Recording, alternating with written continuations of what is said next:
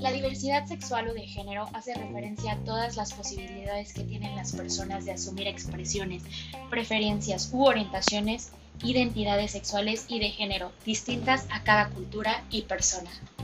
El día de hoy hablaremos de temas que abocan al tema del mes Pride. Así que si estás interesado en reeducarte o educarte acerca de estos temas, te invito a que te quedes y que te mantengas informado de este especial que durará todo el mes.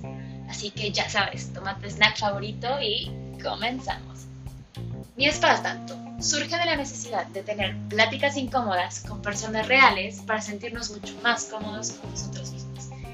Y sí, sí es para tanto. Hola comunidad de Ni es para tanto, ¿cómo están? Eh, ¿cómo, ¿Cómo vamos? ¿Bien? más o menos, paciencia, ya saben, es la palabra clave ante toda esta situación y ante cualquiera, yo creo. Eh, yo estoy bien, muchas gracias. Y antes de comenzar con el tema del día de hoy y comenzar a entrar en vías de, quiero decirles que el fin de semana se me ocurrió eh, entrar a contar el número de episodios que tenemos arriba y que se han grabado y me llevé la sorpresa, no sé por qué no estaba consciente, me llevé la sorpresa de que ya tenemos 30 capítulos arriba y yo no lo puedo creer. O sea, de verdad que me llené eh, de alegría y me dio muchísima emoción el tratar de acordarme porque cada capítulo ha sido una experiencia, cada capítulo me ha dado nuevas lecciones, cada capítulo me ayuda a, a mejorar el contenido día con día, a superarme y a entregarles contenido de calidad en la medida de lo posible. Eh, me encanta evolucionar en el proceso, me encanta eh, volver a programarme, a reprogramarme, creo que también me ayuda a hacer una mejor versión y espero que, que así siga, sigamos y que en el proceso tú también estés aprendiendo mucho y que también te estés haciendo preguntas y trates de investigar más y de decir como, mm, este tema nunca lo había pensado y empezar a, hacerte eh, los cuestionamientos necesarios porque al final del día esta es la idea de, tener estas pláticas incómodas como lo digo en, en el inicio del podcast, en el intro. Eh, nada, muchas gracias. Si has llegado hasta aquí, eh, gracias a, que nos escuchas, gracias a que nos propones, gracias a, que estás cada martes ahí escuchándonos. Eh, estamos aquí por ti y para ti y de verdad que me llena mucho de, emoción. Ha sido un camino que empecé acompañada y que hoy este, estoy más acompañada que nunca porque la comunidad ha crecido y lo agradezco mil. Espero que siga creciendo, sigue compartiendo eh, aquellos podcasts que a ti te, han hecho ruido, que te, que te han brincado, que sientes que le pueden servir a alguien más eh, y en el proceso hacernos más conscientes, porque al final del día eh, esa es mi idea con este tema, ser, ser humanos más conscientes poner en la mesa aquellos temas que, que tienes en tu cabeza o qué piensas en tus momentos libres o en tus momentos de pláticas con tus amigas, con tu familia, o que no te sientes tan cómodo. Para, este, para eso es este espacio. Así que pues nada, muchas gracias. Y si, es no, si eres nuevo por aquí y es tu primera vez, bienvenido, bienvenida. Espero que te gusten, que te pongas al día y que, que te mantengas al pendiente de lo que viene, porque se va a poner bueno, hermanos. Y hermanas, dada esta introducción llena de agradecimientos, eh, quiero decirles que hemos dado por concluido eh, por ahora el especial de estudiando y viviendo en otros países. Espero que lo hayas disfrutado.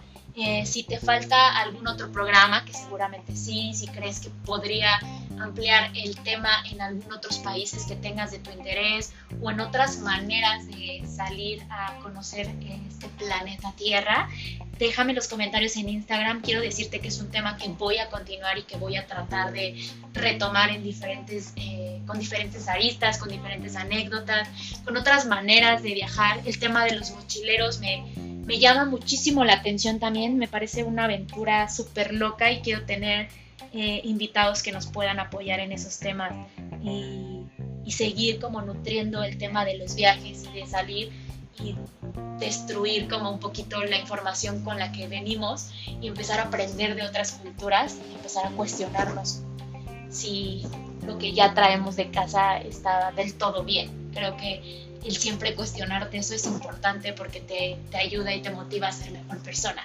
Así que espero que lo hayas disfrutado. Mantente al pendiente de un nuevo especial con otra forma y otra lista y otra, otra manera de, de tomarlo de los viajes. Y en las mismas vías de aperturar nuestra, en nuestra mente, poner en la mesa temas eh, que hoy en día son importantes y se tienen que hablar, me parece relevante empezar un especial durante el mes de junio por el mes Pride o de Orgullo Gay o de el, celebrar eh, el LGBTTIQ y plus y los que vengan si lo dije bien. Espero que sí, porque para serles sinceros, eh, serles sincera, es un tema que me pone un poco nerviosa porque eh, no estoy del todo eh, empapada del tema, pero tengo muchísima ganas y curiosidad de cada día eh, estructurar, educarme más acerca del tema porque me parece importante ser una aliada de manera activa, de poder, de poder tener la oportunidad de hablar de los temas que se pongan sobre la mesa de, acerca de este tema en específico, porque a pesar de que es el siglo XXI, sigue habiendo muchísima discriminación a, a estos sectores, sigue habiendo muchísima, les cuartan sus derechos a seres humanos y me parece una locura. Entonces creo que una gran herramienta es la educación, el, eh, uno comienza a ser aliado cuando, cuando empieza a, educarse, el saber qué terminología usar, cómo dirigirnos, em, el entender todo el concepto en general y comenzar con, con cuestionamientos y con dudas propias. Entonces, creo que es una muy buena oportunidad y un excelente momento para comenzar a educarme. Estoy rodeándome de, personas que están en el, en el, medio para que a mí me lleven de la mano y me orienten. Y en la medida de aperturar mucho más mi, mi mente, es como quiero yo tomar estos temas. Quiero que sepas que lo estoy haciendo con todo el amor y el respeto que la situación y el tema eh, amerita. Así que nada, espero que la información que estás a punto de escuchar en este y en los próximos capítulos sea de, gran importancia para ti. Eh, me parece increíble que hoy en el siglo XXI siga siendo un tema, ¿sabes? O sea, siga siendo un tema que no... Eh, que se le diga a las personas eh, con qué definirse, con qué identificarse, a quién amar, de quién enamorarse, de quién no. Cuando al final eh, el cuerpo es algo efímero y te terminas enamorando de, del alma de alguien. Y lo importante, pasándolo a un tema más allá de, de, una orientación sexual, es la identidad, o sea, con quién te identificas. Quién te dijo que llegaste a este mundo y, anatómicamente te ves así, pero tú por dentro te sientes diferente y toda esa lucha interna que alguien puede tener y todavía agregarle un peso más como de no, pues no te acepto o no, o te tengo que aceptar, es algo que, que me sigue llamando mucho la atención, que no debería de pasar y que espero que en un futuro hoy sea como estar poniendo como el pavimento y ser una aliada para, para todo este tema, porque también me he encontrado en la búsqueda de información y de tratar de empaparme de todo esto, que yo misma sin querer eh, me, me, he hallado y yo no lo sabía en situaciones en las que yo misma estaba discriminando y dije, wow, ¿no? O sea, el no estar consciente y que hoy estoy teniendo como un despertar y ser más consciente de la situación con la información que estoy recibiendo, me ayuda a decir como, la próxima vez no me voy a dirigir así, la próxima vez no voy a hacer este tipo de comentarios porque son hirientes, porque son poco empáticos, porque están excluyendo, porque porque estoy en contra de eso y lo estoy haciendo. Entonces, una manera para estar conscientes, regreso a lo mismo, creo que somos la generación que está despertando y que se está haciendo mucho más consciente en muchos ámbitos de la vida, en muchos temas.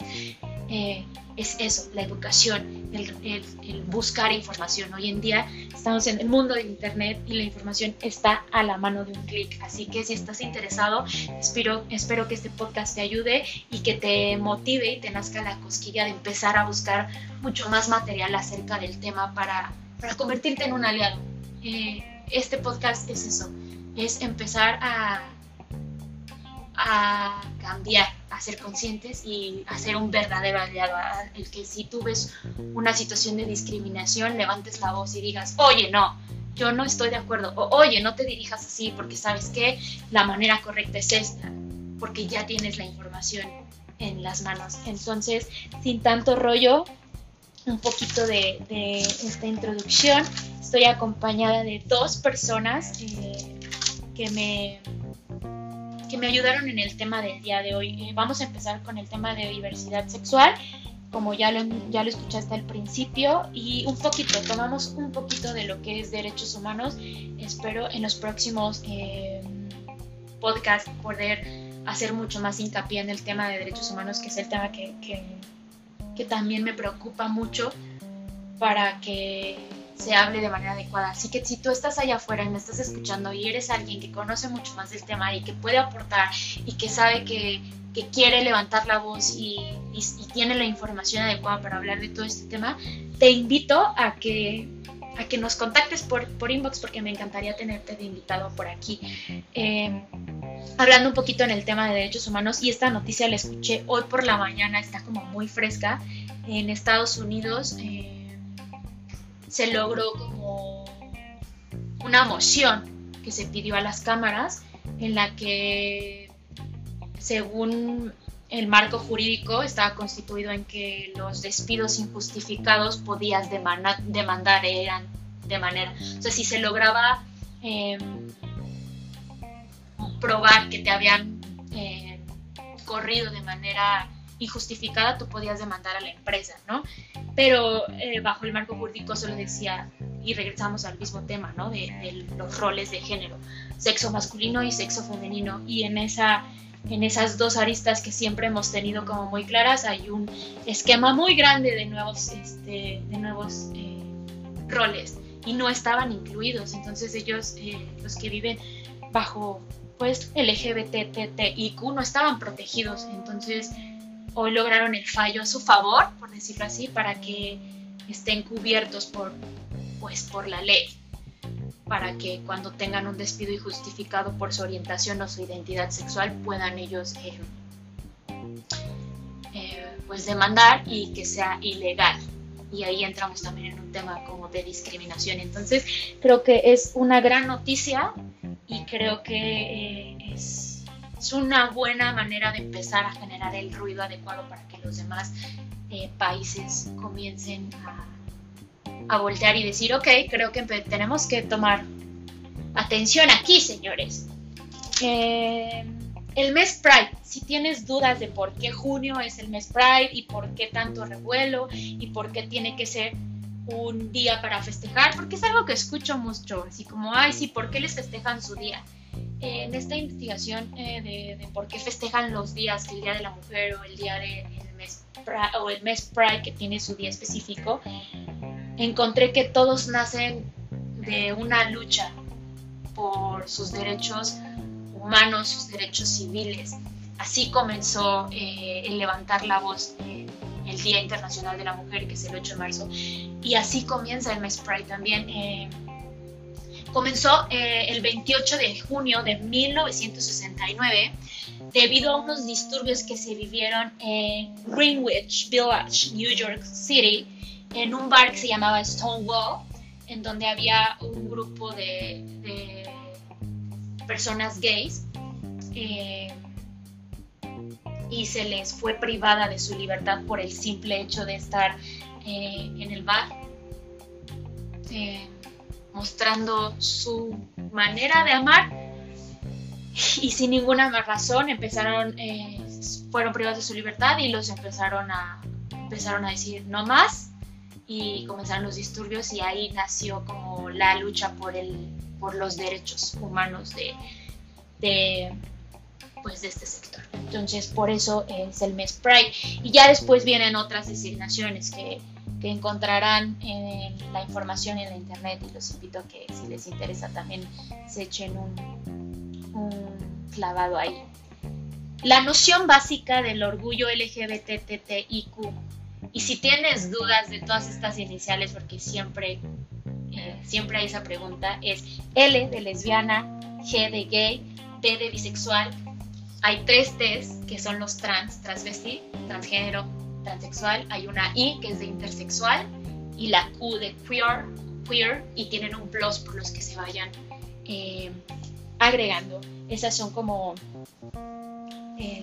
las definiciones de las siglas decía que reside en que ninguna persona debe de avergonzarse de lo que es, cual sea su sexo biológico, orientación, sexo afectiva, su identidad sexual o su rol de género. Entonces, bajo esta premisa, les digo que tengo dos invitadas en el podcast. Eh, Mariana Cisneros Trejo, quien es eh, licenciada en psicología, tiene eh, una gran... Ah, curiosidad por el tema para empezar a hablar y cimentar eh, un camino de tolerancia. Que no me encanta usar la palabra tolerancia, pero yo creo que es de inclusión. Inclusión sería la palabra en todo este, en todo este tema. Y también está la señora María Isabel Trejo, quien tengo aquí apuntado Muñoz es maestra en Ciencias de la Educación, estudiante de maestría en Psicoterapia Humanista y actualmente se encuentra tomando un diplomado de Diversidad Sexual y Derechos Humanos por la CNDH. Eh, si están interesados, hay diplomados eh, y maestrías también en línea ahorita que no podemos salir acerca de este tema, gratis. Entonces les invito a que lo busquen dentro de la página de la CNDH, que es la Comisión Nacional de Derechos Humanos. Eh, es importante, se echen un clavado por ahí. Eh, si, si, quieren seguir tomando este tema. Ellas dos están en esa eh, ganas de educarnos o reeducarnos acerca de temas así, de abrir brecha, de poner el tema sobre la mesa. Tuve una plática deliciosa, entonces espero que la disfrutan, disfruten. Hablamos de, de del tema de la diversidad sexual y derechos humanos, derechos humanos perdón, pero en específico eh, quisimos como bajar estos, eh, estas definiciones básicas para que nos queden como claras y empezar como a darle apertura al tema, porque eh, esa es como la situación que siempre me encuentro. Género y sexo lo ponen en el mismo cajón y no hay diferencia alguna para las personas allá afuera. Y creo que que sí van de la mano, pero no van junto con pegado, la identidad sexual y la orientación sexual, porque no se nos habla mucho. Entonces hablamos de eso y de muchas cosas más, nos dan consejos, eh, nos invitan a, buscar información y empezar a abrir la brecha. Así que recuerda que este capítulo lo estoy haciendo con todo el amor del mundo. Espero que lo disfruten. Se dice súper larga la introducción. Y pues nada, vamos a escuchar eh, lo que tiene por, por decirnos Mariana y María.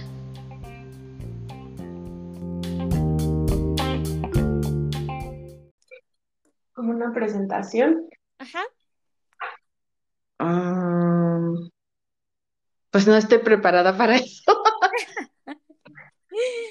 eh, ¿por qué les, eh, de alguna manera eh, les interesa un poco el tema de diversidad sexual, que se hable de él en estos momentos? ¿Por qué les parece importante? Oh, ah, ya. ¿Ya lo digo? Sí. ah, este, bueno, a mí me parece importante porque pues el mundo, aunque no nos guste a algunos, está cambiando, ¿no? Y bueno, en entender la diversidad, pues da apertura a una, a una mejor convivencia, a una mejor convivencia y al respeto mutuo. A mí me parece por eso importante abordar este tema. Ok, ¿Y a ti, Mariana? Pues a mí principalmente por todo lo que veo a lo mejor en mi trabajo, en los medios, de, pues sí, muchos problemas sociales que hay, muchos tipos de violencia, de maltrato por, pues por cualquier cosa, pero en muchas ocasiones sí va dirigido a personas que, que pues no cumplen los estándares o los roles o las cosas que la sociedad a lo mejor te impone y pues eso genera muchos conflictos y mucha violencia. Entonces yo creo que desde la tolerancia, pues va más o menos por el mismo punto, pues podríamos conseguir una mejor convivencia entre todos. Ok, pues sí, eh, es el mes Pride, según lo que dicen, es el mes del orgullo gay y porque estuve investigando un poquito, nació el 28 de junio de 1969 debido a unos disturbios que, que existieron en un bar en Nueva York y empezó ahí como la lucha de los derechos. Y a mí me llamó muchísimo la atención que todos los días, como el Día de la Mujer o el Día del Orgullo Gay, nacen a través de que los seres humanos o un sector en específico comienza a luchar por sus derechos humanos. Y yo creo que hoy en día, a pesar del siglo en el que vivimos, se sigue buscando como Em, se sigue la sexual como, como si fuera un tabú a veces o como si la sociedad lo viera extraño, porque creo que como creces bajo el mismo rol de decir como, bueno, soy mujer y como mi rol de mujer me deben de gustar los hombres. Y nunca te haces como las preguntas o nunca te enseñan como, ok, bueno, existen todas estas, uh, este abanico de opciones me parece como importante retomarlo y hablar del tema. Y creo que es importante también empezar de hablar como de métodos, no métodos, de terminología básica. Es como cuando vas a la escuela y te enseñan las vocales y después el abecedario y después un montón de cosas para que empieces a aprender a leer. Y me di cuenta que también la sociedad está muy confundida entre lo que es el sexo, el género, la identidad sexual y la orientación sexual y como que todo lo meten en la misma caja como si fuera todo lo mismo. Y entonces me parece importante empezar como desde ahí, o sea, desde el concepto de qué es diversidad sexual y sus definiciones. ¿Les gustaría empezar desde ahí? Sí, claro. A ver, cuéntenme, ¿qué es diversidad sexual? Mira, la, la diversidad sexual yo la, la entiendo como esa esa, ese número de posibilidades que hay y que pueden existir en cuanto a las expresiones, la identidad y, la asignación de un sexo o de un conjunto de características que te hacen em, sentirte o expresarte como mujer o como hombre, como femenino o como masculino. Eso de manera muy general sería para mí la diversidad sexual. Ok. Em, en diferencia de como el, lo que es el género y el sexo a muchas personas les causa como lo mismo. Para mí el género y el sexo es femenino y masculino. Y creo que sí van de la mano, pero se entienden diferente o tienen diferente definición. ¿Nos podrías dar sí, mira, eso? Claro que sí. Mira, el sexo se asigna por eh, al, cuando tú naces, cuando todos nacemos, por nuestras características físicas, fisiológicas, anatómicas, biológicas y genéticas. Entonces ya se determina que eres hombre o que eres mujer. Sin embargo, eh, también se está dando lugar al intersexual, que pudiera tener una apariencia de un sexo y de manera interna, física eh, o anatómicamente, pudiera tener de otro sexo. Entonces ya también ahí hay una diversidad. Ok. Eso sería en cuanto a sexo. ajá. Y en cuanto Y ahora, la confusión con género. Em, pero ya tenemos claro qué es el sexo y cómo se asigna y el momento en que se asigna, ¿verdad? El género se va ya construyendo, así eh, lo entiendo. El género es una construcción social y que se se va dando como el, el niño va creciendo o la niña va creciendo y se llena de una serie de influencias y factores sociales, culturales, familiares, escolares, y que ahí que la familia y la escuela son de los eh, ambientes pues que, que influyen más. Y bueno, en esa edad temprana es como puede, eh, pues sí, formarse una identidad de género y una expresión de género, que puede ser eh, como eh, femenino o masculino, como mujer o como hombre. Y bueno, ya ahí hay, hay una diversidad de, de cosas que se pueden abordar, ¿no? De, de género. Ok, ahorita que tomas un poquito el tema de la edad, eh, ¿cómo es viable empezar y, en, y a qué edad como esa idea de empezar como a dejar que el, que el género lo vayan decidiendo o que lo vayan experimentando las personas, los niños? ¿A qué edad es la más uh, adecuada hablar de temas así?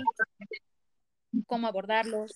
Mira, de, eh, ahí sería una cuestión de los educadores, ¿no? Primero del, del padre y la madre.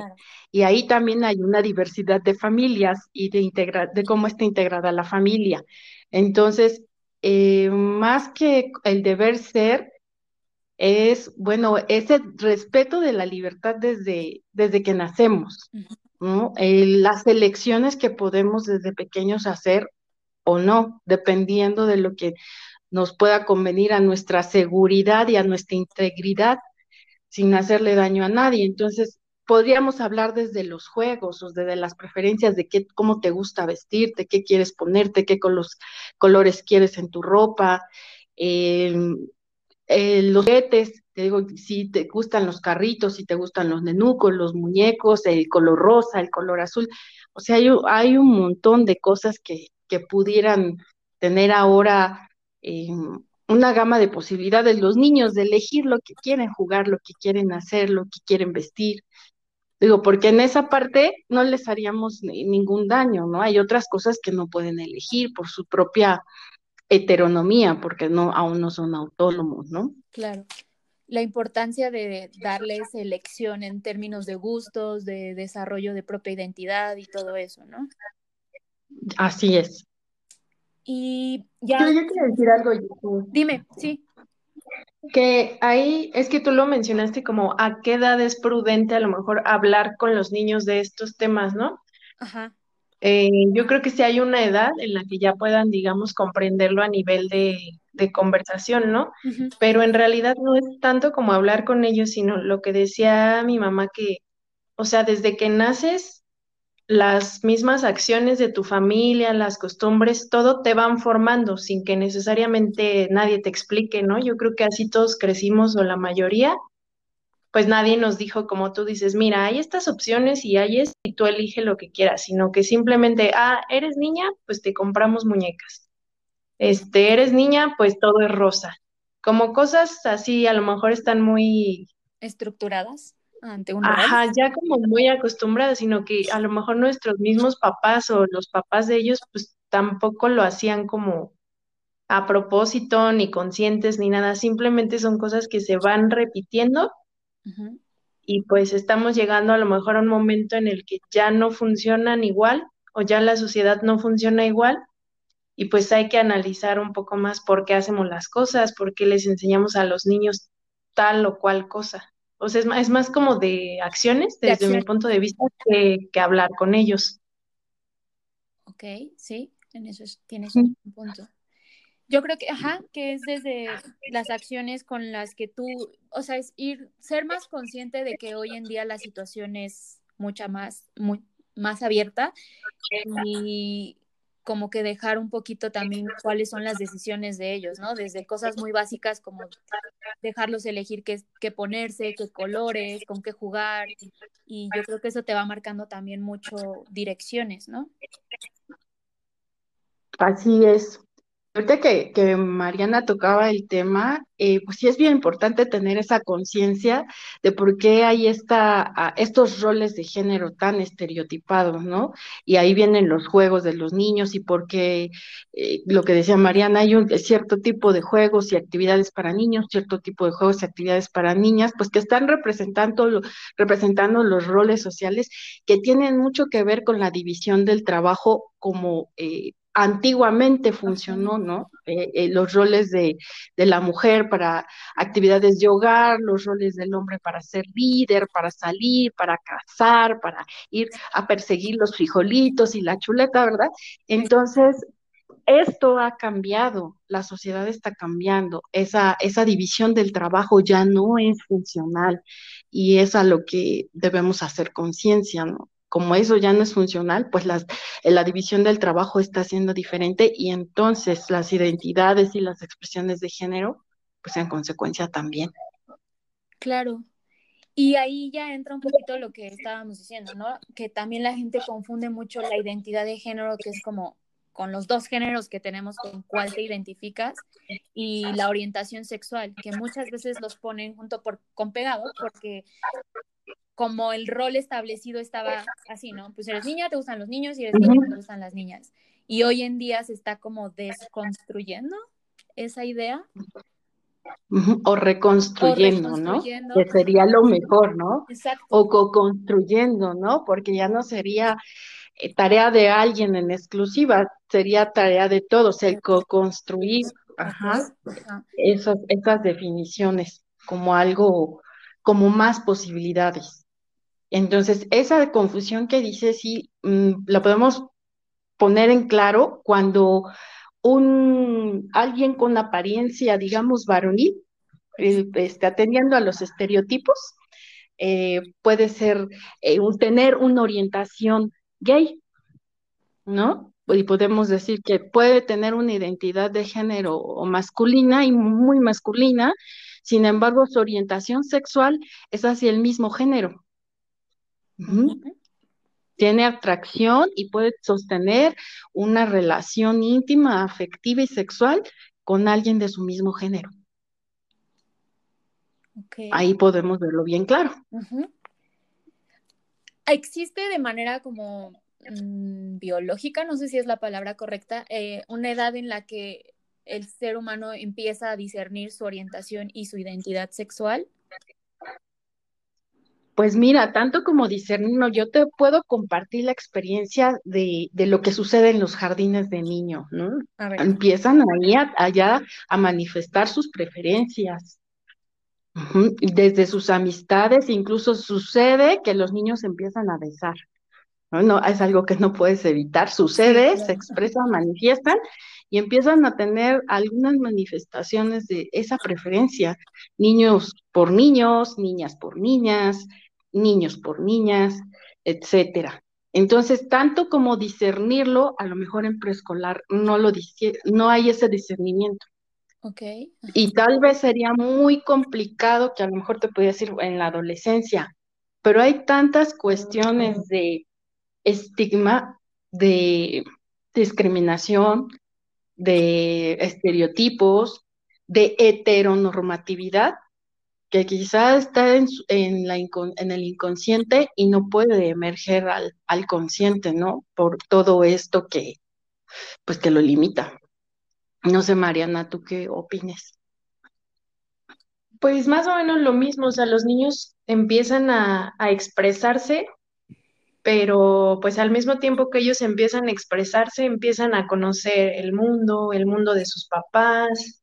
Los papás los van a ir inevitablemente, ¿no? Yo creo que es inevitable que los papás los van a ir guiando hacia, pues hacia ciertos roles, ciertos estereotipos, expectativas, ¿no? Muchas veces los papás dicen, ah, pues es que yo quiero que mi hijo sea esto y sea de esta manera, porque yo creo que es lo que está bien. Entonces, también en la adolescencia es cuando se empieza, hay muchos conflictos, porque es cuando se empieza a Consolidar. Ajá, como a consolidar la personalidad.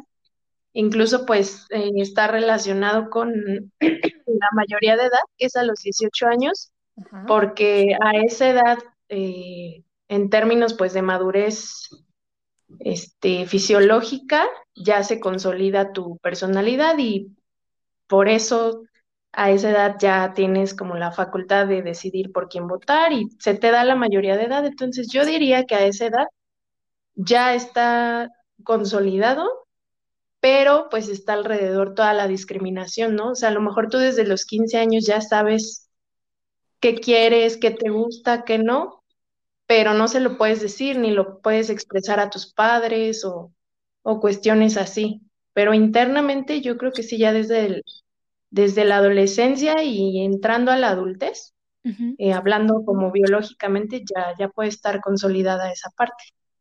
Ya.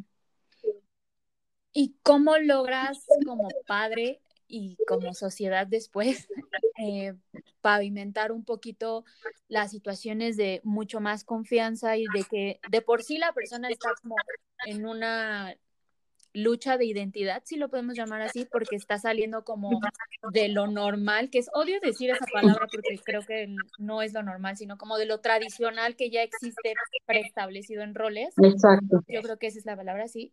Em, ya está teniendo una lucha interna.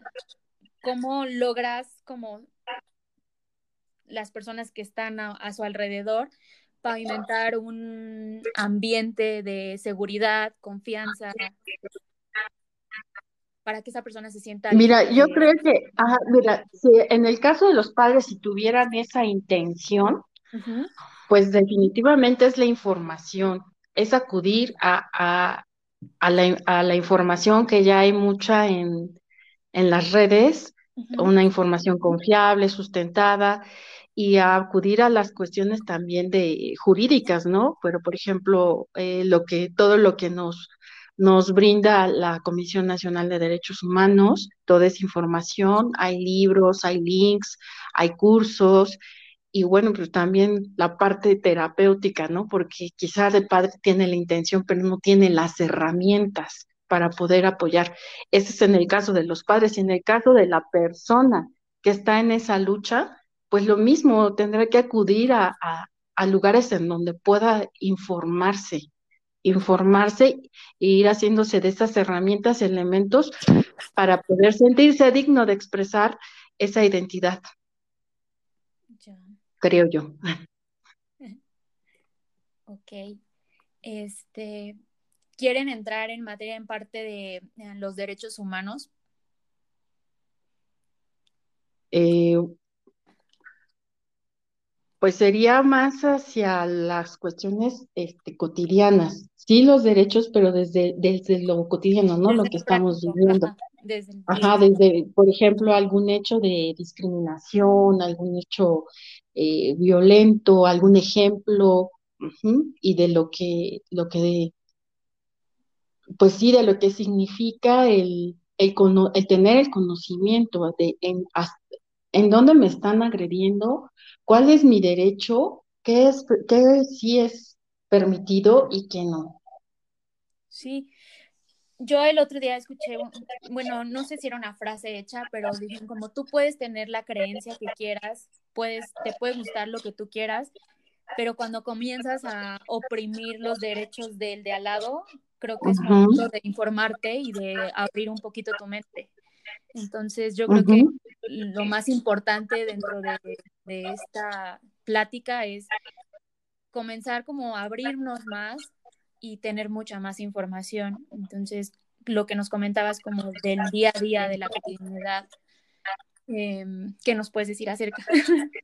Mira, eh, se me viene a la, a la mente, ¿no? Mi propio proceso. Yo te puedo decir, de hace 10 años yo no, yo no tenía este mismo pensamiento, ni, ni actitud, ni apertura ante este tema. Yo te, puedo decir que hace e, ese número de años mis hijos eran adolescentes y me enfrenté a esa situación, ¿no? Hacia dónde se van a orientar y cuál va a ser mi postura. Desde esa parte interna, también el que no tiene, eh, digamos, el que está en la heteronormatividad y que yo soy heterosexual y así me defino en este momento, porque mañana quién sabe, este, yo también tengo una lucha, yo también tengo una lucha. Entonces te digo, otra vez es, pues es la información y la, el el sentirte, mira, yo no voy a entender lo que siente la otra persona, pero sí puedo tener empatía con sus emociones y sí puedo comprender que esa persona cuando es discriminada o excluida sufre. Eso sí lo puedo entender, porque yo también he sufrido de, en otro aspecto una exclusión o una discriminación. Desde ahí sí puedo tener empatía y desde ahí podríamos partir a entender, bueno, que esas personas cuando son excluidas o discriminadas o señaladas, pues que, que, que, que sienten, ¿no? Y cómo va a estar su autoestima. Ejemplo, digamos que una persona que es trans, trans, eh, una, una mujer trans, que es una mujer trans, que es alguien que biológicamente puede ser eh, hombre, pero que su expresión y su identidad es este, de mujer, e incluso se autonombra, ¿no? Y a lo mejor es, mm, vamos a decir, es Juan, y ella se pone, se autonombra Leti, ¿no? Y llega a un, a un lugar eh, donde puede recibir atención médica y se le niega porque viene vestida de, de una manera que no concuerda con, con su nombre masculino y, y le niegan la atención. ¿Qué pasa ahí? Bueno, que esa persona, si tiene conocimiento, va a acudir a, a, un lugar a donde la puedan apoyar para que reciba la atención médica, porque la persona que se le está negando está este, cayendo en una, en una falta. Pero te digo, ahí es tener el conocimiento, ambas partes, porque además de discriminación, ya ahí hay una negligencia. Sí. ¿no? Es un ejemplo y a la persona, digamos que el enfermero del administrativo que no le, le dio la atención, pues tiene una, digamos, una cierta ignorancia, ¿no? Porque hay que saber que pues todas las personas, y eso lo dice el artículo primero de nuestra Constitución, no nos pueden negar, eh, por ejemplo, esa atención de, de salud, no, no, a nadie se le, se le puede negar. Es un ejemplo nada más. Sí, y como esos hay muchos. Hay muchas otras son cosas, derechos ¿no? humanos, no importa cómo te veas ni tu orientación, pero que hoy en día se sigue pasando. O sea, es- ese tipo de cosas pasan en, en un hospital, en un restaurante, em, En una escuela. en una escuela. Entonces, ya. Em, ¿Cómo? Bueno, es que ya me comentaste que acercarnos a las instituciones. Ajá. Em, ¿por qué creen ustedes que en la actualidad, con la, a pesar de que hay muchísima información, todavía existe esa desinformación o ese miedo de que la sociedad siga ah, discriminando, excluyendo, teniendo este tipo de conductas de intolerancia hacia sectores como específicos, con roles de género, con situaciones de orientación y, e identidad sexual? Es la desinformación, es miedo, es un poco de ambas, la educación en la que han crecido. Pues sí, mira, son varias cosas. Eh, sí, es la educación, es la formación, es lo que hemos asumido como el deber ser y es esa falta de actualización, como decíamos hace rato. Eh, lo que nos funcionó hace muchos años, incluso hace el siglo pasado, ya no nos puede funcionar en este, en este siglo o en este, en esta década. Sí, esa es una parte, la, la cuestión de más bien actualizarnos. Y la otra, bueno, bueno, ya es una diversidad de situaciones que pueden verse desde el egoísmo, eh, nuestros propios miedos, como tú dices, el, el miedo a la, a la diferencia, la intolerancia. Es más fácil quedarte en lo que ya conoces a enfrentarte a algo nuevo algo desconocido. Y estamos, pues, desafortunadamente muy, muy cómodos en lo que se nos da, en lo que ya sabemos, en lo estructurado. Y es complicado avanzar a, a, lo nuevo, al mundo de posibilidades, porque ahorita tenemos esta, digamos, esta, este conocimiento de distintos grupos o figuras que integran una, una comunidad, ¿no? Eh, de, que es esta de la diversidad sexual, pero pues no sabemos mañana qué más pueda surgir. Entonces es esa parte, ¿no? De, sí, sí tiene que ver miedo, miedo a, a lo nuevo, miedo a lo desconocido, y pues sí, también mucha parte de egoísmo, de egoísmo. No sé, Mariana, si tú quieres decir algo. Pues yo creo que sí es más la educación que está muy arraigada y eh, a lo mejor algunas personas, como dice mi mamá, se actualizan, se dan la oportunidad de, de, pues, de buscar nuevas fuentes de información, em, conocer, incluso conociendo nuevas personas, tú puedes tener como esa apertura, ¿no? O sea, escuchando cómo viven, escuchando su día a día. Creo que eso te, te abre mucho el panorama de que no estés tú así como que en tu mundito de, pues es que las cosas así son, así han sido, así me enseñaron y así se las voy a enseñar a mis hijos, ¿no? Si es que tengo. Em, siento que es, es como hacer una pausa de, de conciencia porque son roles y, y este, asignaciones tradicionales que se vienen repitiendo, o sea, incluso siglos, ¿no? No nada más décadas, sino siglos de lo que hacen este, las mujeres, lo que hacen los hombres. Yo creo que desde ahí está como el punto de partida, porque o sea, está como dividido, ¿no? Y yo creo que ahorita ya llegamos a un momento en el que un hombre puede hacer cosas que eran tradicionalmente de mujer y una mujer puede hacer cosas que eran tradicionalmente de un hombre, independientemente de su orientación sexual, ¿no? O sea, es como esa apertura a, pues a la diversidad, es que no, no sé qué otra palabra usar. Sí, yo creo Pero que siento que sí es realmente la educación, o sea, la educación y la repetición de cosas sin hacer conciencia, sin hacer, este, pues sí, una conciencia y una actualización del mundo en el que vivimos, ¿no? Porque pues ya no funcionan las mismas cosas. Sí, claro. A mí me llamó muchísimo la atención hace un par de semanas, me parece que salió una noticia que en Nuevo León eh, los diputados estaban tratando de firmar una ley, un acuerdo para que los niños, para que los padres decidieran si querían que sus hijos o no recibieran educación eh, sexual en las escuelas. Y iba más orientado a temas como estos, o sea, de decidir si quieres que tu hijo escuche de temas como estos o de pues de temas de aborto y todo de, las opciones que hoy en día existen y me llamó mucho la atención el decir como, wow, en serio, en este siglo todavía hay alguien que se oponga a decir, la información está aquí, eh, en algún momento podrás decidir, pero ya tienes la información, o sea, el creer que al darles la información es decirles, esto tiene que ser así y ahora vas a ser así. Entonces, no sé, a mí me llama mucho la atención sí, esta situación. Incluso algunos medios lo, lo, manejaron como un candado, ¿no? Algo así era como un candado Ajá.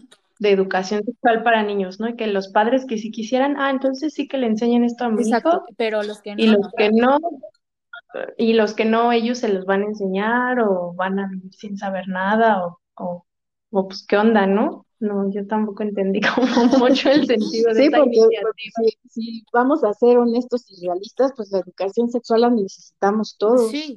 O sea, no es nada más para los hijos y tendrían que también entrar los padres, ¿no? Ahora, es, lo vamos a poner entre comillas, y no sé si sea buena o mala educación, porque no sé qué selección están haciendo los chicos en las redes y en, en todo lo que tienen de información a la mano, pues hay mucha información. Claro. Pues sí sería muy, muy eh, importante que fuera para todos, porque eh, ¿quiénes los van a guiar? ¿Bajo qué principios o qué preceptos o conceptos vamos a guiar a los chicos, a las chicas? A tomar una decisión, tiene que haber una formación de base y no hay otra más que la familia. Entonces yo creo que, pues qué buena iniciativa, pero no puede ser como que yo me quedo fuera, pues no. Pero, pero bueno, Es difícil, ¿eh? es un, esta construcción es, es un camino largo, difícil. Sí, yo creo que también iba mucho eh, en esa idea que todavía se tiene que la orientación sexual puede aprenderse, o sea, mucha gente dice como, no, no, no nacen así, lo aprendieron porque, y regresamos a los roles, ¿no? O sea, el tema de que seguramente eh, es más afeminado porque pasó más tiempo con su mamá y por eso lo aprendió. Yo creo que eh, esa, esa idea eh, mueve mucho el concepto de esas ideas que tenían, como de, no, es que si en la escuela les van a enseñar que, que existen las lesbianas y los gays y la diversidad sexual y todo eso, es porque lo van a aprender y van a crecer y, y ya. Y creo que... Sí, mira, mm, sería un velo, sería un velo que nos estamos poniendo, una cortina de humo a algo que ya es evidente. ¿No? Eh, sería así como tú dices, el miedo otra vez en escena, porque pues ya son realidades que, que tenemos que conocer, entender y aceptar. Y, y pues sí, sería como una negación, ¿no? Que ya no, ya no es posible. Ahora, el irnos a, a la causa, pues de todos modos tenemos que enfrentar el, el, el, efecto que es la expresión presente de la persona o de, sí, de las personas. Sí, el no vivir bajo una represión o, o opresión de su... sí, porque tú dices, quieres encontrar una causa, cuando dices, es que fue, es así por esto, es que no nacen, se hacen. Sí, pero ¿qué quieres encontrar ahí? Ahí no vas a encontrar una, una respuesta, una solución a lo que ahora quiere, necesitamos enfrentar como sociedad, o en el caso de que le esté sucediendo a una madre o un padre, pues sí, pero la realidad es enfrentarlo ahorita. ¿Cómo apoyas o cómo acompañas a ese chico en sus decisiones o a esa chica en sus decisiones? Sí, yo creo que es importante porque el día de mañana esa persona va a salir al mundo y estaría perfecto que las bases que él traiga de su institución familiar sean como las de seguridad y confianza para poder enfrentarlo ante un mundo que está apenas construyendo esas bases. Así es. Em, sí. Fíjate, Jessica, también está pues la parte, digo yo, o últimamente me he hecho así como muchos de nosotros, adictos a las series. Y hay algunas series muy buenas, muy educativas, en donde tanto padres como adolescentes, creo que sí sería bueno que fuera padres y adolescentes, pudiéramos recuperar temas para discutir y para comprendernos, como no sé si has visto esa o alguien la ha visto, Sex Education. buenísima, sí. Ajá, en donde se tratan mucho todos estos temas con una, en una postura neutral. Aquí nadie juzga a nadie, ¿no? Bueno, sí se da en, la trama, pero tú como espectador no tienes para, como que no hay alguien que tenga la razón. Sí. ¿No? Es como más neutral. Yo creo que ese tema, eh, el polarizar una situación eh, es lo que nos lleva a no llegar a un punto medio, el entender que hay una gama de grises dentro del negro y el blanco que se nos enseñó desde hace mucho tiempo, nos ayuda a tener mayor apertura. Y yo creo que sí, esa, esa serie lo logra. Yo cuando la vi, de verdad dije como, esta es la serie que debí de haber visto cuando tenía 15 años, porque a pesar de mis 27, hubo muchos temas que yo dije, wow, hoy vino a resolver como muchas dudas y creo que sí también pone en la mesa eh, muchos temas que, que son incómodos a veces de hablar y de decir cómo los abordo, pero cómo los digo. Y yo creo que al poner un capítulo te ayuda un poquito a decir, bueno, ¿y tú qué piensas? Sí, así es. Sí, digo, bueno, también, ¿por qué no echar mano de, de los medios que ahorita están de moda, ¿no? Porque pues sí hay de dónde partir y, y aprovechar que, que la audiencia es mucha. Sí, claro. Em, así como nos recomiendas la serie, ¿hay algún programa, libro, em, artículo que te gustaría o que les gustaría más bien recomendarles a los padres, a los, a los adolescentes? Y ahorita, mira, eh, pues mira, te voy a decir, ahorita yo estoy en un, en un curso de la Comisión Nacional de Derechos Humanos que es en línea, y así le pones CNDH, cursos, y creo que es abierto al público y te das tu constancia y hay excelente información. Hay cursos y hay diplomados. No sé si tengas el mismo acceso a los cursos, creo que está abierto al público. Es una forma, este, pues, de tener más información si estás frente a grupos de adolescentes, si estás como padre, como terapeuta, eh, pues es una excelente información. Esa sería una. La otra, pues, es leerte el artículo primero, el tercero y el cuarto de la Constitución, principalmente, y bueno, los derechos humanos de, la comunidad LGBT. Eh, ¿Qué es? ¿Cómo? LGBT, y, hay quien y los que vayan la Q, y los que vayan saliendo. Entonces, pues también revisar esa, esas leyes los principios de ello Yakarta también. Y pues qué otra, no sé, ahorita no se me viene a la mente. Pues yo más que, como artículo o algo en específico, simplemente pues llenarte de información de medios confiables, de medios, digamos, este, validados. La verdad es que el Internet nos abre muchísimas, muchísimas puertas y este, pues no dejarte llevar nada más así como por, sobre todo lo, el consumismo, lo comercial, lo que está lleno de prejuicios a lo mejor en las redes, ¿no? Sino irte a fuentes más serias. Ajá, serias. ¿Cómo? dignas o serias o... Exacto, sí, sí, sí, serias. Y pues bueno, el marco jurídico, pues también es, yo creo que es muy importante conocerlo, ¿no? Porque a lo mejor hasta nosotros mismos en algún momento sin saberlo pudiéramos estar discriminando. Desde el lenguaje hay ah, términos que se actualizan este, constantemente, ¿no? Creo que no tiene que ver mucho con el tema, pero por ejemplo el de el término de personas con discapacidad, pues antes eran este, retrasados, ¿no? O iletrados, o no sé, como términos que se consideraron despectivos y entonces se actualizó a persona con discapacidad. Entonces, desde ahí hay que estar actualizados e informados para no, pues para no caer. A veces sin saberlo podemos caer hasta nosotros, ¿no? Sí, a mí me pasaba que a veces escuchaba comentarios como, pues sí, sí, si les gustan las personas del mismo sexo, pues qué padre, pero ¿para, ¿para qué se quieren casar? Y yo dije, pues es que al final termina siendo un derecho que un ser humano tiene acceso, porque de ahí vienen muchas situaciones ya en marco jurídico, pero termina siendo un derecho y por qué se los vamos a negar. Y creo que eso, el, em, educarnos nos ayuda también a, saber cómo nos expresamos y te das cuenta que dices, oh, en varias ocasiones yo he sido, em, he discriminado y no me había dado cuenta. Así es.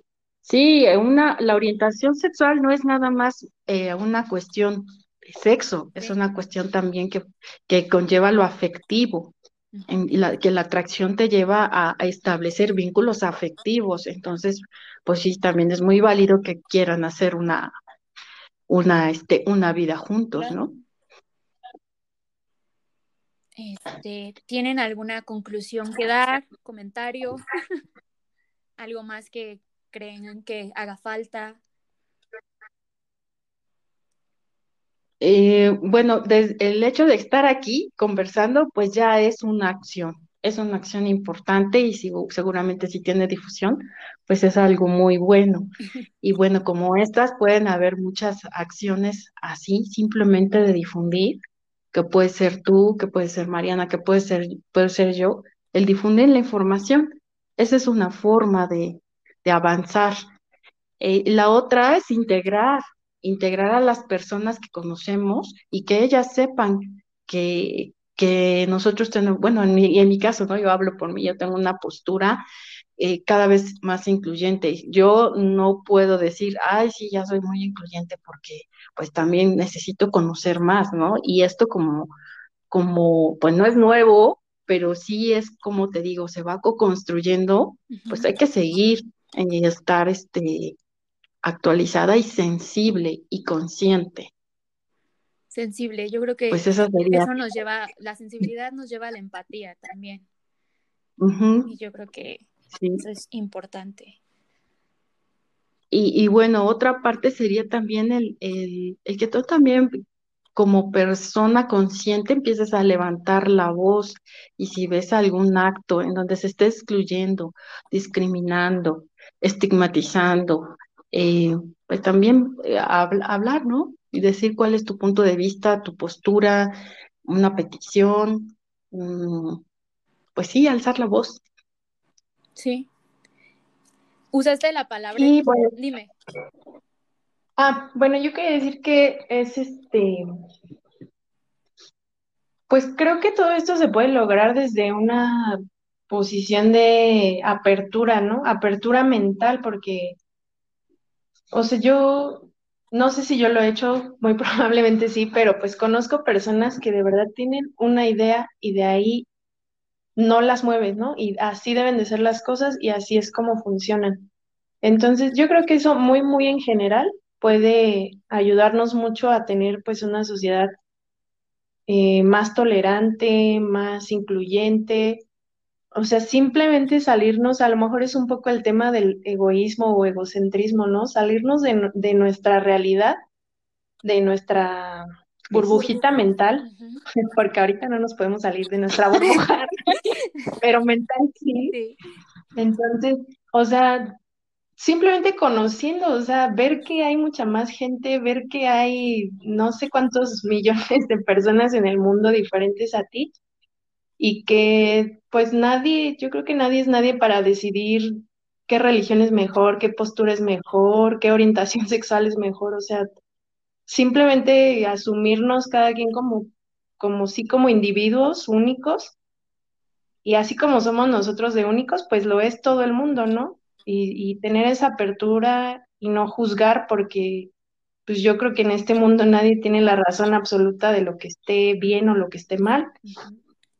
Y pues yo creo que eso puede ayudar mucho a, no discriminar, a no ser excluyentes, a no juzgar y a no lastimarlo pues a las demás personas. Claro.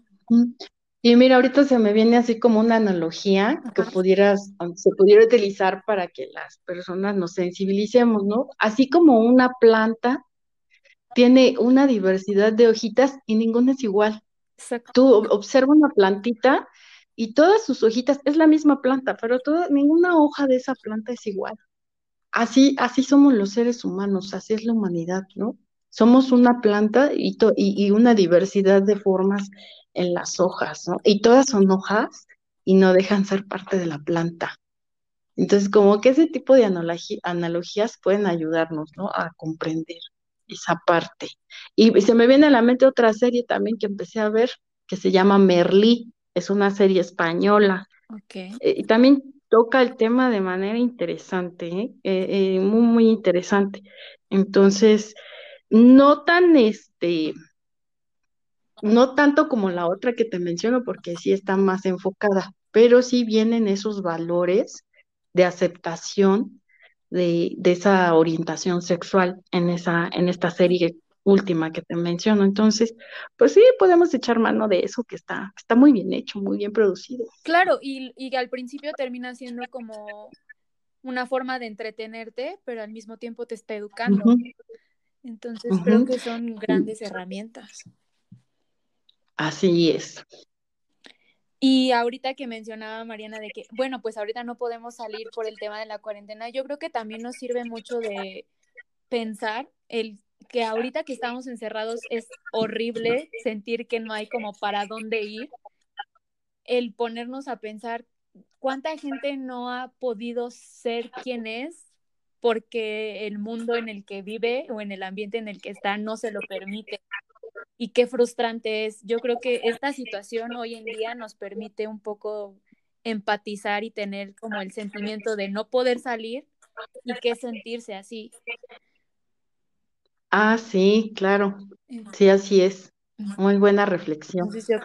sí. o sea, que la cuarentena también te lleve a que cuando podamos salir, eh, ser mejor ser humano Y exacto, si tú llegas a ver una situación, una conducta de discriminación hacia lo que sea, que levantes la voz.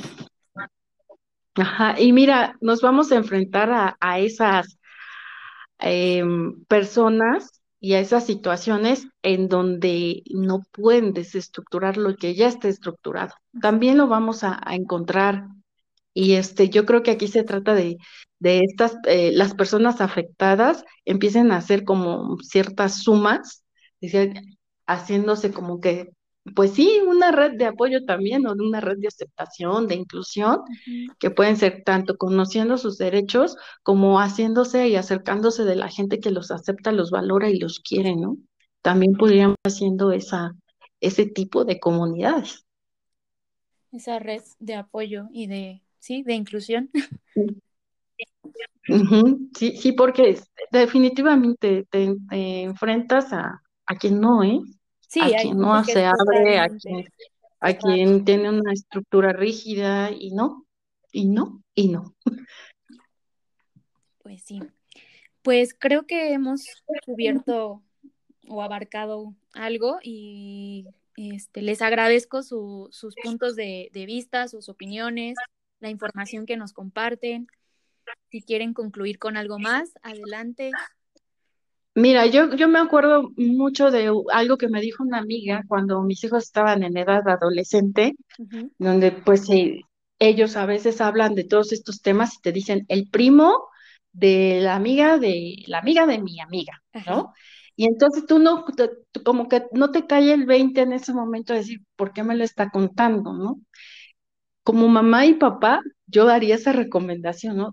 Hay que escucharlos y saber que lo que yo voy a decir puede ser levantar una gran barrera en la comunicación con mis hijos o abrirla. Total. Eso sería para mí una, una conclusión que me parece muy importante. Sí, o edificas eh, una muralla o un puente. Sí, así es. Sí, sí, sí.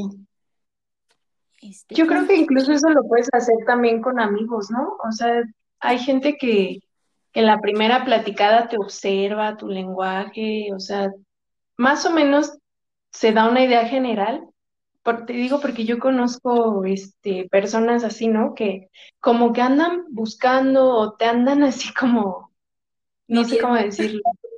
Ajá, como midiendo qué tanto tú los vas a aceptar, que si te dicen, oye, es que soy esto, es que sabes que yo vivo así, yo hago esto, este, si tú te vas a alejar. Entonces yo creo que pues tener esa apertura, tener como brindar esa confianza a las personas que, que pues yo creo que si tú lo sientes y, lo estudias y, estás como preparado para eso, porque obviamente la vida no te va a avisar, ¿no?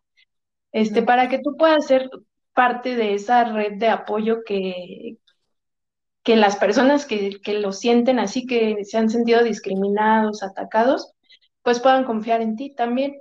Es una forma de, ampliarles esas posibilidades y esa red, aunque no seas tú sus papás ni, ni su familia. Ni su familia. Sí, yo creo que eso es importante. Eh, generar una red de, de, alianza para que las personas que están en ese proceso se sientan en un ambiente seguro y no rechazados, porque al final somos entes sociales que todo el tiempo queremos pertenecer y en el momento en que nos sentimos rechazados, obviamente pues nos da miedo y nos cerramos y, y es más sencillo cuando comienzas a darle mayor apertura a alguien. Sí, tener esa conciencia de, bueno, que esas, las personas que se están abriendo a expresar cómo son y cómo se viven internamente, pues están vulnerables. Claro. Y pues sí, creo que es todo. Les agradezco mucho su, su opinión. Muchas gracias por tomarme en cuenta. Por el espacio. por el espacio, por la oportunidad. Aquí estamos. Y sí, a mí me parece importante hablar de, de temas así porque es relevante ponerlos sobre la mesa porque al final son, somos humanos y todos estamos buscando eh, nuestra propia tribu. Así es. Eh, pues gracias. ¿Si quieren despedir? Pues sí. bueno, pues yo soy María Isabel Trejo em, y pues estoy ahorita formándome como terapeuta terapeuta humanista y pues más adelante tendré la oportunidad de, de brindar talleres, terapia individual y clases sobre todo este mundo de, de la existencia humana. Súper, buenísimo. Sí, pues muchas gracias por el espacio, la platicada, siempre es muy a gusto el, pues sí es información, pero también está a gusto echar el chisme un rato. Claro. Estás encerradas, de repente uno ya no encuentra qué hacer, con quién hablar. Pues este espacio está, está muy padre para eso. Claro.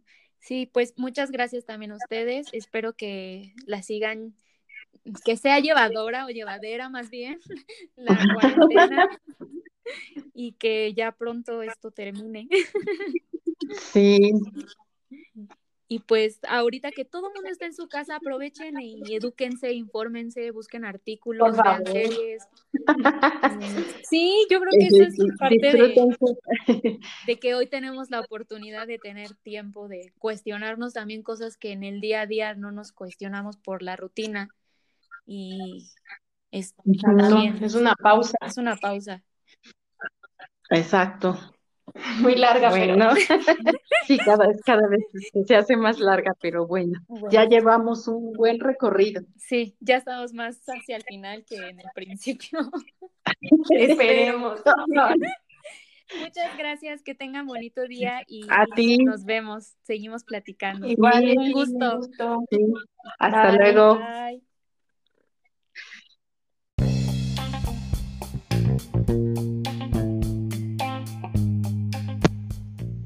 Gracias Mariana, muchas gracias María por su información, por su paciencia y por sus ganas de eh, educarnos acerca del tema, por sus ganas de obtener mucha más información.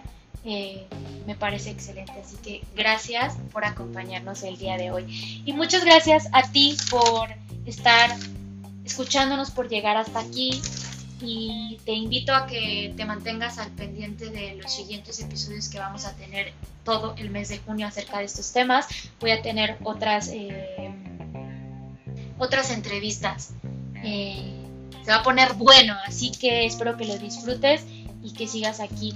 Y recuerda que tú puedes tener la creencia que tú quieras, puedes pensar lo que quieras, puedes, puedes estar a favor o en contra, puedes polarizar no puedes polarizar, puedes estar dentro de los matices grises o no, pero no olvides que cuando comienzas a coartar o apachurrar los derechos del de al lado, comienzas a tener un problema. Así que es momento de que abras tu mente y te hagas las preguntas adecuadas y te informes para no llegar a actitudes de discriminación e de intolerancia. Así que, pues nada, love is love, no lo olvides.